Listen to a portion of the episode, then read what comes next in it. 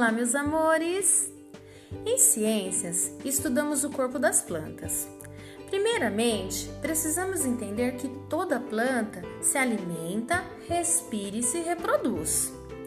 A folha na planta tem a função de produzir o alimento através da fotossíntese, onde a planta durante o dia respira o gás carbônico e solta o gás oxigênio. Mas à noite, ela faz o contrário respira o gás oxigênio e solta o gás carbônico. A flor na planta é responsável pela reprodução, onde vão se originar os frutos e sementes. A raiz tem a função de fixar a planta e absorver água com substâncias e minerais do solo. O caule sustenta a planta e transporta água, substâncias e minerais absorvidos pela raiz. As flores são os órgãos reprodutivos das plantas. Para ter um fruto, é necessária a união de um óvulo com um grão de pólen.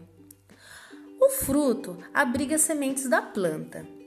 Lembra do mamão, quando abrimos e encontramos um monte de sementinhas pretas?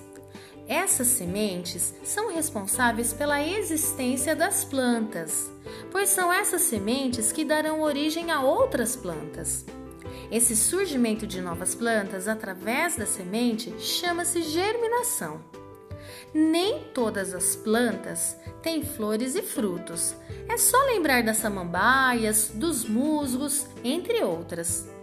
Uma curiosidade são as araucárias, árvores típicas do sul do país. Essas árvores produzem uma semente chamada pinhão quando a sua mãe puder, peça para ela comprar o pinhão, cozinhar, descascar e comer com salzinho. É uma delícia, você não vai se arrepender.